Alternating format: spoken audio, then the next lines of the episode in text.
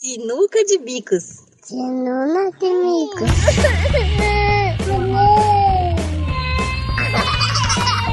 Sinuca de bicos. Sinuca de bicos. Bem-vindos ao Sinuca de Bicos, um podcast que mete o bico na maternidade real. Desafios, diversidade, empatia, humor e um pouco de confusão. Tudo numa tacada só. Eu sou Ana Clara, falo de São Paulo, eu sou mãe da Elis de 3 anos. Olá, eu sou a Melissa, sou mãe do Henrique de 4 anos e meio e falo de Florianópolis. Hoje a gente tem um na caçapa curtinho com os e-mails dos nossos últimos episódios. A gente vai falar um pouco do que foi o final do ano no boteco e explicar a enrolação que tá na nossa vida. Mas antes, os nossos recadinhos.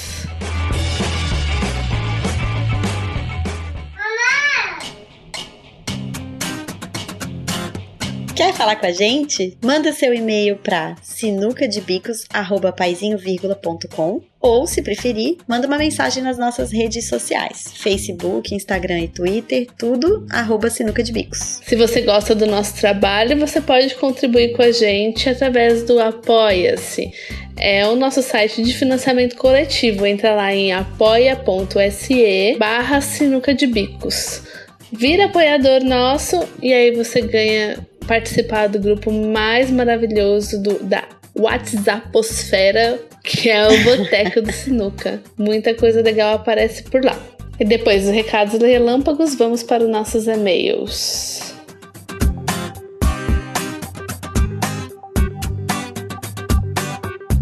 Leia, mãe.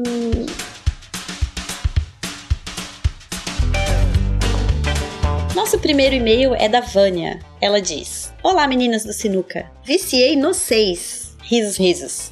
As encontrei no Spotify há umas três semanas e adorei. Sempre que dá um tempinho fazendo jantar, arrumando a casa, lavando a louça, roupa, e laia. Lá estou eu ouvindo vocês. Bom, deixa eu me apresentar. Me chamo Vânia, tenho 37 anos. Ah, é a mesma idade que eu, Vânia. Moro em Itararé, interior de São Paulo. Sou amigada, odeio esse rótulo ainda, não casamos, nem sei porquê, mas no dia a dia eu digo que sou casada até porque o BO é o mesmo, né, meninas? Sou professora de inglês no ensino fundamental do primeiro ao quinto ano. Já trabalho com crianças e fico bem louca, hahaha. E tenho uma filha de 4 anos. A Yara, ela é uma figurinha. Já ouvi vários programas e super me identifico com as histórias. No último programa, Os Incríveis 2, não foi diferente. O último programa que ela tá falando é da época que ela escreveu o e-mail, tá, gente? Não foi diferente. Fiquei rindo sozinha com a famosa frase: Eu quero, eu quero, mas eu quero. Nossa, que agonia. A Yara é igualzinha e ela já tá com quatro. Mas outra coisa que tem me agoniado muito ultimamente são as chantagens que a gente tem que fazer para ela obedecer. Tipo, se você não guardar o brinquedo, eu não te levo para passear. Se você não vier tomar banho, não tem doce no fim de semana. E por aí vai. Eu sempre tento diálogo primeiro, tento dar opção de ela escolher. Tipo, você quer tomar banho no chuveiro ou na banheira? Ela ainda brinca na banheira e na verdade eu até gosto, porque eu ganho um tempinho. Mas quando eu vejo, lá tô eu de novo com as chantagens. E tipo, todos fazem isso com ela. Eu, o pai e as avós, que graças a Deus são super presentes e quebram um galhão. Minha preocupação é. Será que isso é saudável para a criação dela? Vocês também passam por algo parecido? Não, imagina! Nunca! Nunca. e como vocês contornam esse tipo de situação para evitar as temidas chantagens? Help me, sinuqueiras! Minha eterna gratidão pelo lindo trabalho que vocês desenvolvem, nos fazendo pensar não só nos pequenos, mas principalmente em nós mesmos. Como vocês já disseram, uma mãe mais descansada, relaxada, será uma melhor mãe para seu filho. Grande beijo, Vânia Almeida. Nossa, Vânia, eu acho que isso é geral, assim, 100% das mães do mundo devem passar por isso, né? Eu uhum. não sei. Pelo que eu vejo, né, eu acho que é por aí, assim. Então, é óbvio que a gente tenta ao máximo, por exemplo, eu, eu tento ao máximo aquele esquema de consequências lógicas, né? Tipo, ah, não pode comer doce porque vai estragar os dentes, ou porque você não vai ter, né? Vai deixar de comer uma comida saudável para comer um doce, então você vai ficar fraquinho, seu corpo não vai se desenvolver tão bem, esse tipo de coisa, né? Agora, tem horas que eu vou dizer que eu apelo, porque não tem jeito, né? Tem horas que a gente precisa que a criança faça alguma coisa por razões que ela não entende ainda. Então, por exemplo, acontece muito com o Henrique assim: ah, a gente tem que sair de casa agora porque eu tenho horário para trabalhar, tem que chegar para dar aula uma e meia? Tu é professora, tu deve saber isso. Eu tenho que dar aula uma e meia, então a gente tem que sair de casa agora, senão não vai dar tempo. Tem trânsito, etc. E não, não adianta, porque ele não entende isso, né? Para ele, tempo é uma noção assim muito abstrata. Ele não consegue entender o horário e tal. Então tem hora que eu tenho que falar, vamos embora agora, senão eu vou sair sozinha e tu vai ficar. não tem jeito, né? Então, assim, todo mundo passou por isso. Não uhum. quero dizer que nós estamos criando sobreviventes, mas eu acredito que a, a, gente tem que dosar, né? Claro que tem certas coisas que a gente pode evitar, mas quando não dá para evitar, infelizmente, a gente apela mesmo. Eu, pelo menos comigo acontece. Não sei se contigo também, claro. Nossa, super. a Ellie está com três anos e ela tá super argumentativa. E agora ela tá com uma mania de só mais um minutinho que, nossa senhora. me tira do sério, assim. Mas é isso, assim. Eu, eu também me esforço um monte, mas um monte mesmo, para trabalhar com consequências lógicas.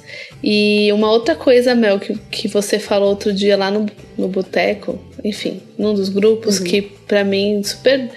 É, foi muito importante pensar nisso, é começar a conscientizar ela sobre o, o bem comum, né? Aquela coisa uhum. do é, fazer alguma coisa para não prejudicar o coletivo. E uhum. ainda está sendo um desafio para mim pensar nisso, em como colocar isso para ela, mas eu, foi uma chave, assim, um cliquezinho que deu que falou: nossa, é, é muito importante, porque talvez seja difícil para ela entender tempo, compromissos tal, mas é importante que ela já tenha consciência de que o que ela faz afeta a vida das outras pessoas, assim como a vida dela é afetada por toda a nossa rotina de trabalho, de horários e tudo mais, né? Uhum. E é difícil mesmo, mas assim, não tem muito jeito. Eu tava até contando hoje para as pessoas, porque ontem tava com ela na piscina, férias, delícia, né?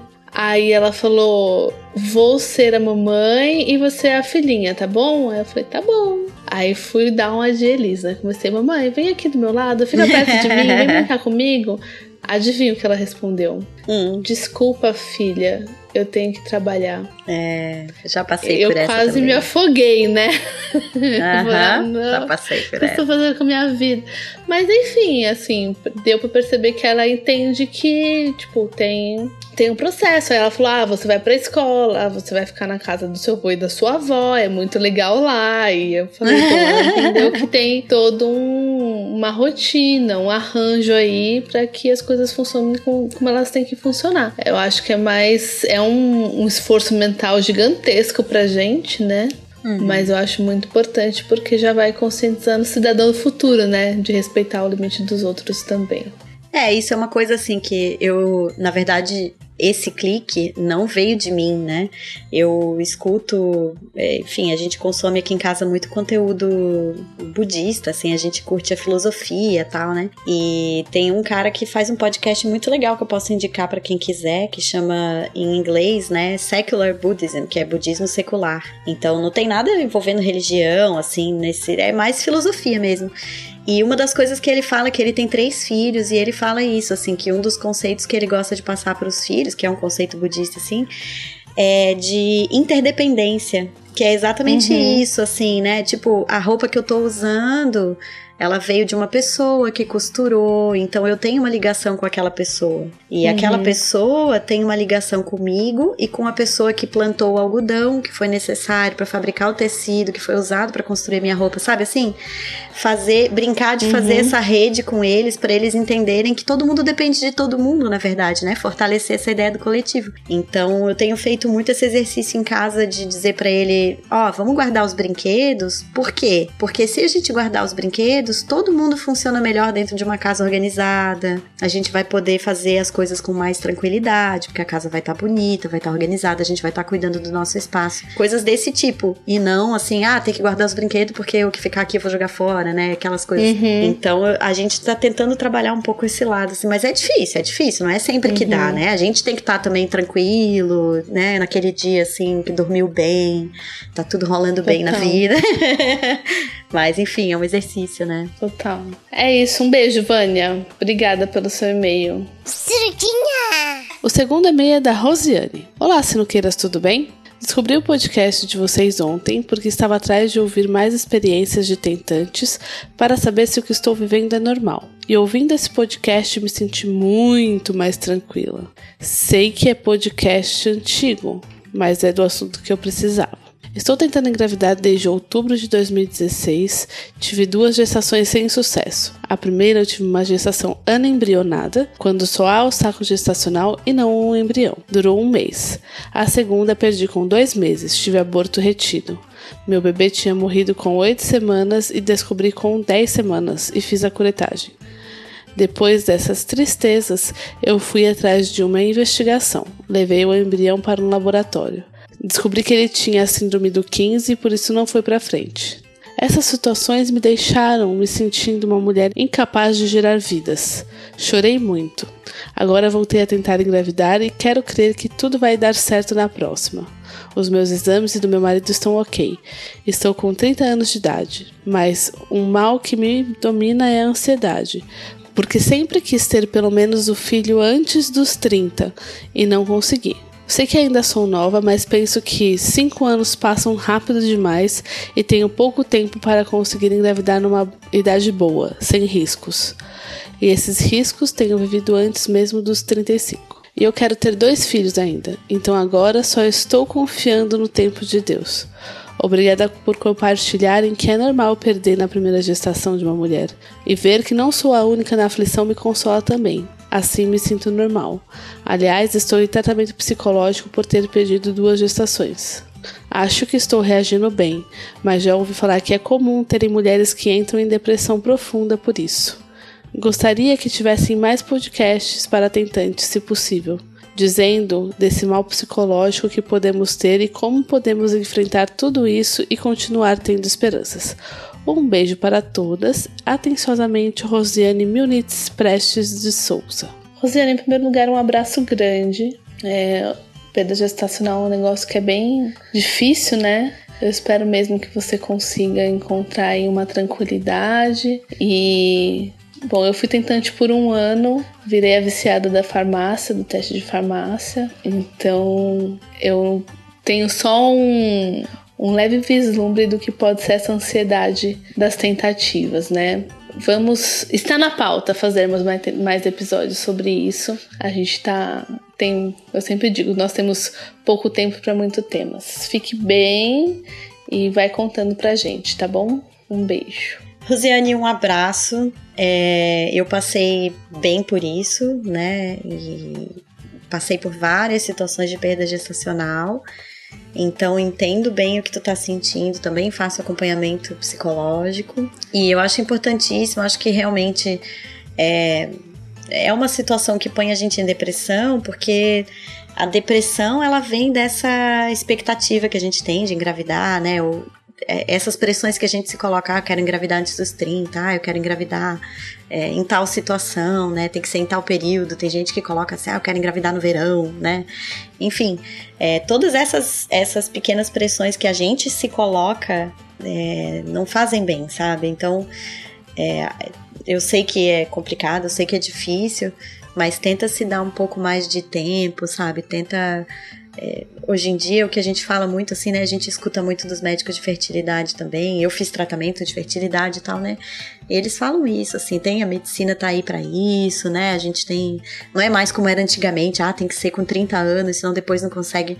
Hoje em dia tem muita alternativa, né? E, e alternativa de baixa complexidade mesmo, às vezes uma, uma medicação, é, enfim, um coito programado, tem um monte de opções, né? Mas de fato a gente tá com planos de falar sobre esse tema, mas como todas as minhas perdas gestacionais foram muito no início, eu acho que seria legal a gente ter uma pessoa que, que né, que possa possa falar de outras experiências, uma ou mais pessoas, enfim, que possam falar de outras experiências, porque é um tema amplo também, né? Cada pessoa vivencia a perda de uma maneira e tem experiências é, muito diferentes. Então, nós estamos esperando também formar uma painel, digamos assim, né? Um grupo de pessoas que possam falar das suas experiências e que representem um pouco dessa, dessas situações diferentes que podem ocorrer. Mas um grande abraço. Se precisar conversar sobre isso, pode entrar em contato comigo é, lá pelo nosso e-mail mesmo, responde, me menciona menciona lá que a gente começa uma conversa. Eu tô sempre disponível para falar sobre esse tema, porque é, eu sei que a gente fica mesmo muito isolada, né? Nessa situação é comum a gente pensar que ninguém mais tá passando por isso, que é só a uhum. gente. E não é verdade. Tem muita gente passando por isso, só que é um tabu, né? Ninguém fala. Então, reforço, se precisar, pode entrar em contato. Tá bom? Um beijão e obrigada pela tua mensagem. E o terceiro e-mail é da Luísa do Vale, nossa botequeira, amiga querida, maravilhosa. Oi, sinuqueiras maravilhosas do meu coração. Aqui é Luísa do Vale, apoiadora, fã e eternamente grata pelo sinuca na minha vida. Amei o episódio, tô tão animada e assustada com a chegada dos dois aninhos do Bento. A Aninha, no episódio 45, citou o nosso encontro e dos nossos bebês crianços. E eu reparei a diferença sim, viu, amiga? Eu me seguro para não ficar só babando e achando maravilhoso e rindo da tagarelice do Chico. Por essa parte, tô ansiosa. O Chico ficou tão se esforçando para interagir e brincar com o Bento e o Martim, e os dois meio que correndo, sem saber direito como interagir. São incríveis mesmo esses dois anos. Aqui as coisas estão despontando em grito, tapa e descontrole de jogar as coisas no chão. Um ano e oito meses. Oremos? Oremos. E vou repetir muito ainda esse episódio. Várias coisas que eu nem tinha pensado, como as discordâncias entre os pais. Já vou me preparar, né? Obrigada pelo episódio maravilhoso e por essa rede linda que é um presente para minha maternidade. Viva o Sinuquinha. Beijo grande em cada uma e um beijo especial pro banheiro do boteco, meu lugar preferido nas internet. Ai, Luísa, obrigada pela mensagem. Então, para quem não sabe, o banheiro do boteco é o nosso subgrupo, é o nosso spin-off do boteco. Nós temos um banheiro super. Clubinho da Luluzinha. Clube da Luluzinha. E é. Então, eu acho que não tem muito o que falar, né? Assim, eu vou dizer, Luísa, que no meu caso, é, eu tive a experiência diferente, né? Para mim, o pior foi entre um e dois anos. Depois dos dois anos, o Henrique começou a falar, começou a se comunicar. E essa irritação desse, esse nervosismo, esses tapas, essas coisas diminuíram muito, muito depois que ele começou a falar. Então, às vezes essa irritação deles vem muito da frustração de não conseguir se comunicar, né? É, então, sei lá, vamos esperar, vamos ver como é que vai ser. Um ano e oito ainda não é um ano e doze. Uhum. então, calma, né? Vamos ver como é que a coisa vai se desenrolar. Lu, um beijo, querida. Força aí por essa fase. É, é muito grito mesmo. Mas é isso, né? Aquilo que a gente falou. Mantra não é comigo, não é pessoal, é uma fase, vai passar. E vai ficando cada vez mais maravilhoso. Então, aproveite. Um beijo. O próximo e-mail é da Isadora Maria. Olá meninas, tudo bom? Primeiro eu queria parabenizar vocês pelo ótimo conteúdo. Estou adorando os episódios, assistindo um atrás do outro. KKK. Obrigada. Esse episódio foi muito bacana. Meu filho fará dois anos em janeiro e vira e mexe estou pensando se vou fazer festa ou não. Sou mãe solo e ainda faço graduação, então conheço poucas mães que também sejam universitárias como eu. Além disso, não tive uma leva de bebês na família. Ele já está na creche, mas como ele vai e volta de perua, não tenho super contato com as mães. Ele ainda não criou nenhum vínculo. Resumindo, meu filho convive com poucas crianças. Para completar, ele tem triglicérides alto e estamos suspeitando que ele pode ser diabético, o que impede de comer doces e até mesmo massas refinadas. Então, nada de festa infantil tradicional. Vejam a minha situação, meninas. Eu adoraria fazer festa, mas tenho medo de que a situação do aniversário de um ano se repita. Um monte de adulto papiando e meu filho entediado. Eu sei que o episódio é um pouco velho, mas adoraria que vocês me dessem dicas no próximo na capsapa. Obrigada. É. Isadora, minha dica Pega seu filho, vai para um lugar que vocês dois gostam muito, brinquem, brinquem, brinquem, aproveitem, sejam felizes e vai ser a melhor festa que seu filho pode ter, de verdade, porque são muito descomplicantes, né? E então, o aniversário é dele, ele que tem que aproveitar. É o que eu acho. O que você acha, meu? Ah, eu assino embaixo, acho que é isso mesmo. Acho que eh, muitas vezes a gente quer fazer festa porque a gente quer ver as pessoas, né? A gente quer encontrar e tal. E se for esse o caso e as pessoas estão entendendo a situação dele, talvez dê para marcar, né, uma, uma saída em algum parque, em algum lugar que o teu filho possa aproveitar sem ficar centrado a festa, né? E o movimento todo em volta dos adultos, assim, que ele possa brincar no parquinho, que ele possa correr, que ele possa, enfim, curtir mesmo, né? Aproveitar. E se não é o caso, se tu não faz questão de encontrar as pessoas e tal, a dica é essa mesmo: pegar ele, ir para um lugar que ele goste, deixar ele aproveitar o que ele puder. E vai ter muito tempo para fazer festinha grande com um monte de criança, depois vem uhum. a escola, e aí essa socialização vai vir naturalmente. Não tem por que a gente ficar se cobrando com isso agora, sabe? Então, eu concordo com a Clara. Mas muito obrigada pela tua mensagem e um beijão. Um beijo. E nunca. O próximo e-mail é do Chico Guimarães. Olha que legal a gente recebendo e-mails de homens, né? Homens, mandem mais e-mails pra gente. A gente gosta muito de receber o ponto de vista de vocês. Ele diz: Olá meninas! Ana Clara, Nayara e Aline, vocês estão super de parabéns pelo episódio Maternidade e Deficiência Visual. Caramba, vocês gravaram uma verdadeira obra de arte. Vou ser breve, mas primeiro deixa eu me apresentar. Sou o Chico de Brasília, deficiente visual, pai de casal de gêmeos, 3 anos e meio. E aí, quando eu li a mensagem, estava escrito 3,5 anos. E aí eu pensei, eu lembrei daquela história do Vitor.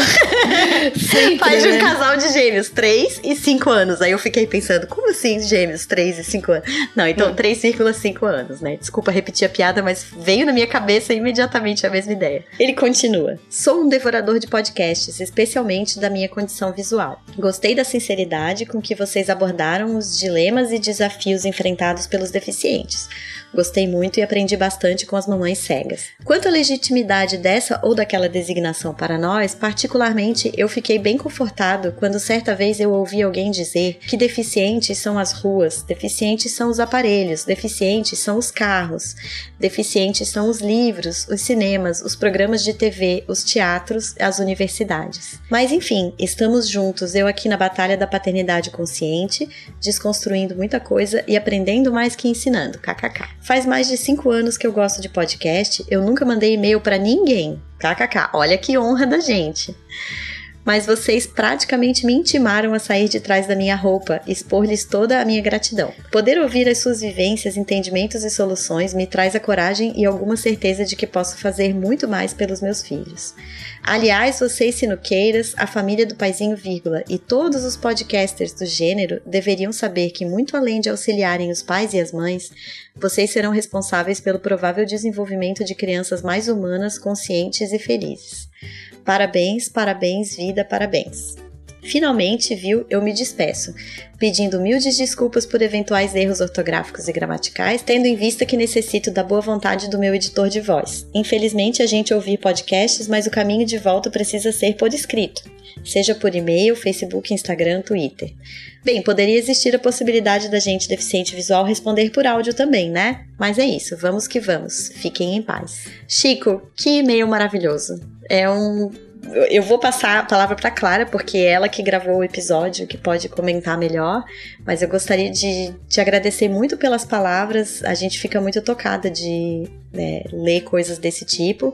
E ó, tá super convidado a mandar a tua participação por áudio da próxima vez, se preferir, viu? Pode mandar por e-mail pra gente que a gente publica, né, Clara? Chico, que coisa gostosa ver, ver o seu e-mail, receber seu e-mail e depois receber os áudios de vocês. E é isso, né? Gente, eu fico lisonjeada aí também com essa responsabilidade sempre que alguém fala, né, sobre o quanto aquilo que a gente fala aqui transforma a vida de vocês, vocês que transformam a vida da gente, né? Um tantão. E vamos juntos, né? Caminhando sempre. Continue dando feedbacks, tá bom, Chico? Obrigada, viu? Um beijo. O último e-mail da querida Régia nossa apoiadora. Bom dia, mulheres! Parabéns e muito obrigado pelo episódio sobre maternidade e deficiência visual. Já ouvi falar que nos lugares onde vivem e trabalham pessoas cegas, para facilitar a vida, é importante que as coisas estejam sempre no mesmo lugar. Gostaria que a Aline falasse um pouco sobre isso e sobre o que as pessoas que enxergam devem ou não devem fazer para ajudar ou pelo menos não atrapalhar. Um abração a todas, vindo ali da Alcinuca, Régia, falando de Recife. Eu vou ler aqui a resposta da Aline pro e-mail da Régia, porque como ela não pôde gravar hoje com a gente, então é, a gente acaba sendo o porta-voz do que ela escreveu. tá bom? Oi, Regia. Então vamos ler este e-mail no Nakasap e vou ver a Aline escrevendo, se posso falar algo sobre isso. De todo modo, sim, é verdade que um certo nível de previsibilidade e organização do ambiente ajudam na acessibilidade. No local de trabalho, por exemplo, assim como na casa, uma pessoa cega adquire confiança por hábito de andar mais rápido e com mais autonomia com o tempo. Às vezes, até acaba deixando a bengala na mesa e indo fazer algo sem ela. Isso significa que mudar uma mesa de lugar sem prévio aviso pode significar uma trombada. Isso não quer dizer dizer que tudo tem que estar imutável 100% do tempo para evitar algum tipo de catástrofe. É só mesmo um cuidado de ter uma atenção para avisar sobre as mudanças no ambiente ou troca de lugares de objetos de uso diário para a pessoa poder se localizar mais rápido. A coisa da organização também é muito pessoal, como para todos. Aqui em casa, por exemplo, meu esposo é muito mais desorganizado do que eu e se vira bem assim como qualquer pessoa menos organizada. Então, como eu falei no episódio, mesmo que tenha algumas orientações gerais, a melhor pedida é sempre se relacionar com aquela pessoa específica que está na sua frente. Na dúvida, o melhor é sempre perguntar se e como você pode ajudar. Se você tiver mais qualquer dúvida ou curiosidade específica, pode passar por aqui e me perguntar ou lá no grupo mesmo. Um beijo, Aline. Muito legal, né? Assim, a gente vai aprendendo. Eu falo, faz dois anos que eu convivo com a Aline e aprendo todo dia com ela alguma coisa sobre como deixar o mundo um pouco mais acessível, né? Menos deficiente, como eles mesmos disseram. Ah, eu acho sensacional, acho que é um tema importante da gente tratar, né? E agradeço a oportunidade também de ouvir de vocês, é, tanto a pergunta quanto a resposta, né? Acho que é importante para todo uhum. mundo. Então, um beijo, Régia. Beijo, querida. Vamos agora para o nosso papo de boteco?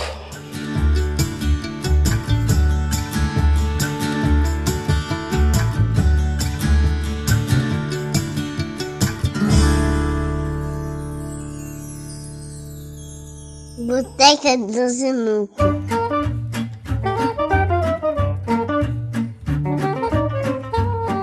E no nosso papo de boteco de hoje, a gente vai comentar um pouco sobre um amigo secreto virtual que a gente fez lá no boteco, juntando as pessoas que quiseram participar. E foi muito, muito legal mesmo. A gente fez o sorteio através de um site desses que a gente coloca o e-mail da pessoa e ele sorteia. E a gente foi fazendo a revelação devagarinho, né? Em vários dias. A gente começou no dia 26, né, Clara? Isso. De dezembro. E a gente foi até dia 31. E a gente falava, né, dava algumas dicas sobre a pessoa, ia revelando e aí ia entregando os presentes. Então, os presentes foram, por exemplo, desde montagens virtuais, né, montagens de vídeo com música, é, às vezes um vídeo da pessoa fazendo um depoimento. A gente teve desenhos, a gente teve pinturas em aquarela, inclusive uma maravilhosa é, que a Régia fez para todas nós, né, e que a gente uhum. colocou lá no Instagram do Sinuca. E foi muito legal legal por várias razões e eu achei o mais legal de tudo foi uma sugestão da Thaís, a nossa querida sinuqueira eterna, a Thaís Rolim, e que sugeriu que a gente fizesse todos os dias uma pergunta para todas responderem para que a gente se conhecesse melhor na hora de fazer a divulgação e até de decidir qual presente a gente daria, né, para as companheiras lá do Amigo Secreto. E foi muito legal, porque a gente acabou fazendo perguntas, né, surgiram perguntas super profundas e super é, até desestabilizadoras, assim, foi uhum. meio que uhum. uma, uma sessão de terapia coletiva e foi muito legal, assim, eu adorei participar, foi muito bom mesmo. Recomendo. Façam amigos secretos, mesmo que virtuais, porque é muito legal, foi muito gostoso e a gente se divertiu muito. É, eu, eu muito, eu gostei muito dessa parte de conhecer as meninas. A gente estreitou muitos laços ali, né? Uhum. Tinha, tinha gente que tinha acabado de chegar, a Juliana Laís, a Railde, né? É. E se colocaram lá para trocar ideia com a gente e foram presentes. A Railde me tirou, mandou uma carta pra mim tão linda, eu fiquei tão emocionada. E, e, simples, né? Porque a gente cansa de ver aqueles memes na internet, né? Do tipo, ah, outro amigo secreto, ah, que não sei o quê. E por que você, né, em tempos de crise, gastar mais um dinheiro tal. E todos os, os presentes foram super artesanais, desde um da ilustração maravilhosa da Luísa. Outras ilustrações, outras montagens, super simples, desenhos feitos à mão, cara. Mas muito de coração, né? Muito a gente de coração. conseguia sentir, assim. Uma troca super profunda, assim, e, e essas relações que a gente foi fazendo, né? Uhum. Foi muito bom. Eu recomendo. Façam amigos secretos virtuais, troquem coisas não materiais, porque a gente tá tão focada nisso, né? No que que eu... a, a minha irmã ganhava o presente do amigo secreto, depois já falava no que vem eu vou pedir aquilo, aquilo outro, né? e a gente tá perdendo tanto, né? Só É. focando no- nesses presentes quando a gente pode ter esse, esse tipo de contato. Foi ótimo, meninas. Eu amo vocês. Foi, foi muito gostoso mesmo. Nossa, gente, eu ganhei da Marcela um pacote de stickers do Henrique. Muito engraçado. stickers de WhatsApp. Ai, que E delícia. tem as carinhas dele fazendo careta, rindo, fazendo cara de triste, enfim, muito legal. E eu, eu, eu dei pra Thaís, né? Eu peguei a Thaís Rolim e eu dei pra ela uma ilustraçãozinha, enfim, uma piada interna nossa, mas também dei um vídeo ridículo de eu dançando aquela dancinha dos braços. É uma dancinha que o pessoal faz aí na internet. E foi muito divertido fazer, foi muito divertido entregar, foi muito divertido ver os presentes de todo mundo. Enfim, só tenho coisas boas a falar. Muito obrigada, pessoal do Boteco, é, que entrou na brincadeira com a gente e foi maravilhoso, adorei. Beijos pra todos. E Daisy, tô esperando, amiga. Foi, eu, tirei a, eu tirei a Daisy e o meu presente pra ela vai dar mais trabalho pra ela do que pra mim, coitada. Depois eu conto quando estiver pronto.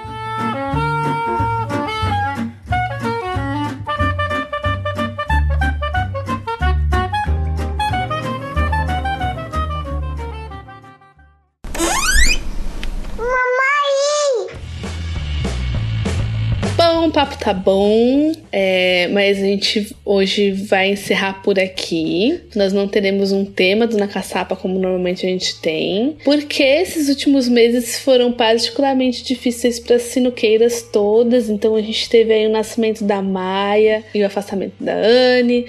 A gente tá ainda com a Raquel em licença, a gente tá cada uma aqui passando o seu sufoco de final, começo de ano e tá, tá sendo bem difícil pra gente se organizar pra gravar. Então, é, como vocês puderam ver, a gente não teve o episódio no dia 4, na primeira semana de janeiro, que sairia. Hoje estamos gravando eu e a Mel só. Mas estamos nos organizando pra fazer o sinuca mais delicioso e divertido em 2019. Ano de resistência, ano de realizações, ano de muitas coisas que a gente quer falar e não tem tempo. É, mas também um ano que a gente vai precisar se recolocar nas nossas vidas. Então, torçam aí por nós, para que a gente consiga voltar com todo o gasto que a gente pode ter, sendo mães de crianças.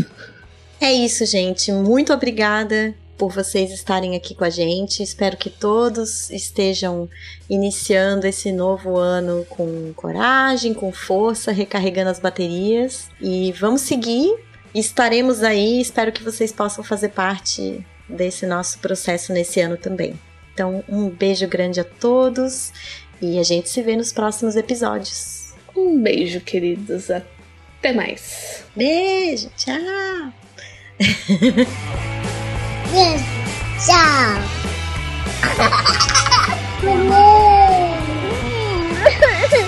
Brinca comigo. Mamãe.